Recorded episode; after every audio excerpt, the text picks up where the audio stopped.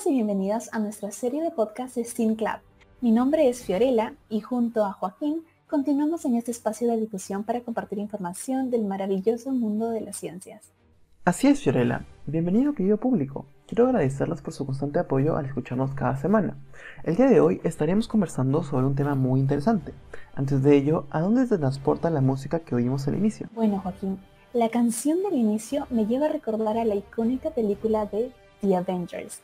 Recuerdo haber leído esta historia por primera vez en el formato de cómic y pude identificar en cada uno de ellos un poder singular, todos unidos con el objetivo de luchar para proteger a la humanidad del caos frente a un poderoso enemigo que amenazaba la seguridad del planeta y sus habitantes. ¿Qué más nos puedes contar respecto a ello? Bueno, Frela, uno de los superiores es Bruce Banner, también conocido como su alter ego Hulk. Banner es un científico experto en rayos gamma que se encontraba trabajando en un experimento, pero el día de las pruebas quedó expuesto a una alta radiación de rayos gamma. Desde entonces, cada vez que se enfada, se transforma en un ser gigante de color verde con una fuerza superhumana capaz de dar saltos de cientos de metros, aguantar la respiración debajo del agua e incluso en el espacio. Entonces, en base a las ideas de Stan Lee y Jack Kirby, nos preguntamos si la radiación por ondas gamma en contacto con el ser humano es beneficiosa o no. ¿Nos podrá dar superpoderes como los de Hulk? Con estas dudas daremos inicio al capítulo de hoy. Empecemos. Para comenzar, es importante recordar que la radiación existió en la Tierra mucho antes de que surgiera la vida. Ha estado presente en el espacio desde el comienzo del universo, y el material radioactivo forma parte de la Tierra desde su origen pero la humanidad no descubrió este elemental fenómeno universal hasta finales del siglo XIX, y todavía estamos aprendiendo nuevas formas de utilizarlo. La radiación es un fenómeno en el que los núcleos de los átomos liberan energía en forma de partículas o de ondas electromagnéticas. En esta misma línea, de acuerdo con investigaciones realizadas por el Programa de las Naciones Unidas por el Medio Ambiente, cuyas siglas son PNUMA, más del 80% de nuestra exposición a la radiación proviene de fuentes naturales y solo el 20% restante proviene de fuentes artificiales propias de la actividad humana, principalmente de las aplicaciones radiológicas utilizadas en la medicina. Exacto. Por ello es preciso señalar que la radiación se puede clasificar como ionizante y no ionizante. De acuerdo a la longitud de onda en el grupo de radiación no ionizante encontraremos a las ondas de radio microondas, infrarrojo, luz visible y ultravioleta. Por otra parte, en el grupo de radiación ionizante encontraremos a rayos X, cósmicos y gamma. Sí, las mismas de nuestro héroe favorito, el increíble Hulk. Fiorella, ¿podrías compartir con nuestro público qué sabemos sobre los rayos gamma? Les comento que los rayos gamma son un tipo de radiación electromagnética. Son pura energía a diferencia de las partículas alfa y beta que tienen energía y masa.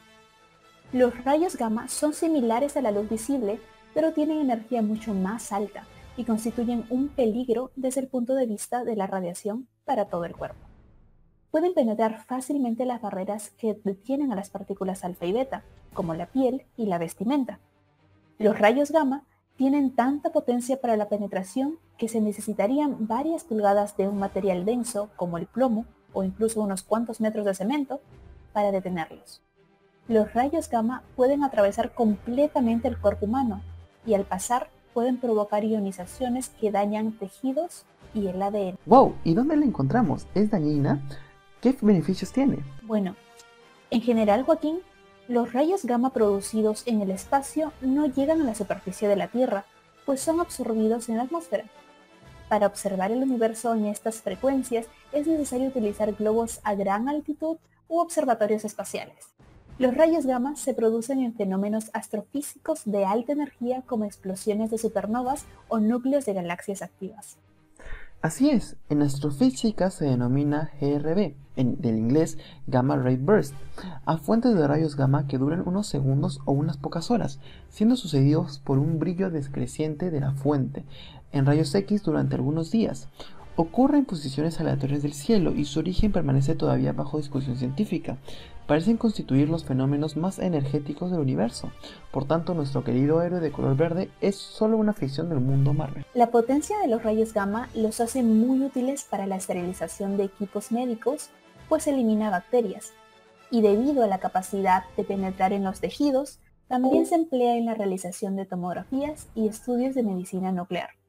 Sin embargo, por su condición de radiación ionizante, es posible la afección del ADN, que puede provocar cambios moleculares y repercutir en efectos cancerígenos. A pesar de las propiedades cancerígenas, los rayos gamma también se utilizan para el tratamiento de ciertos tipos de cáncer. En el procedimiento llamado cirugía gamma knife, múltiples rayos concentrados de rayos gamma se dirigen hacia células cancerosas. Los rayos se emiten desde distintos ángulos para focalizar su radiación en el tumor, a la vez que se minimiza el daño a los tejidos a su alrededor.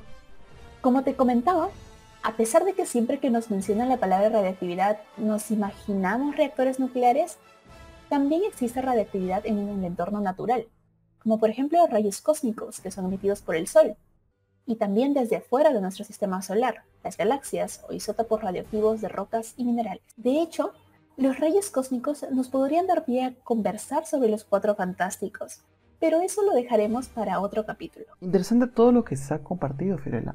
A modo de super resumen, recordemos, la radiación a causa de las diferentes energías de emisión y tipos de partículas tienen distinto poder de penetración y por lo tanto causan diferentes efectos sobre la materia viva. Los rayos gamma y los rayos X son sumamente penetrantes y pueden atravesar materiales menos densos que una gruesa plancha de acero. Contrario a lo que se suele creer más, la radiación no ionizante no tiene energía suficiente medida en electrovoltios para modificar la estructura de moléculas o átomos de materia viva. Así es, Joaquín. Gracias por la síntesis. Ahora sería bueno recordar a héroes de carne y hueso, es decir, científicos que trabajaron desde los inicios de la investigación en radioactividad, como por ejemplo Henry Becquerel, quien a consecuencia de un biel de radio que fue colocado en su bolsillo, se dañó la piel. También Wilhelm Roentgen, quien descubrió los rayos X en el año 1895, pero murió de cáncer de intestino en 1923 y Marie Curie, quien también fue expuesta a la radiación durante su carrera profesional y murió de una enfermedad hematológica en 1934.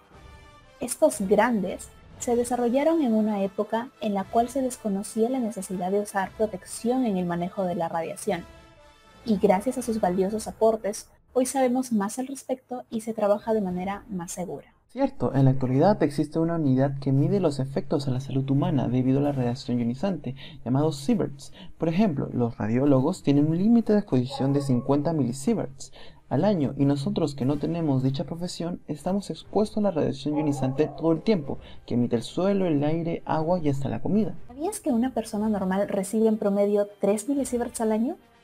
Tomar un avión, hacerte una radiografía o hacerte una tomografía computarizada te exponen a radiación ionizante. Los astronautas, por ejemplo, durante seis meses en el espacio, reciben 80 milisieverts. Pero, ¿te imaginas quién recibe más radiación en un año y se expone a posibles daños? Son los pulmones de un fumador. Las personas que llevan este estilo de vida reciben unos 160 milisieverts al año, debido al plomo y al polonio radioactivo que contienen los cigarrillos. A pesar de que la radiación puede ser peligrosa, es posible protegernos de ella y aprender a manejarla. Como dijo Marie Curie, nada en este mundo debe ser temido, solo entendido. Ahora es nuestro momento de comprender más para temer menos.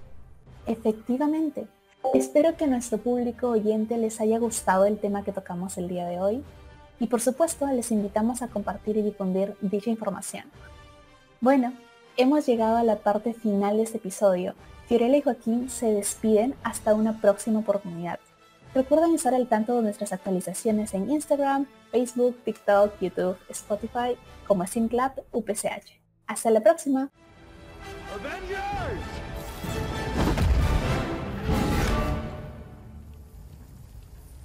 Assemble.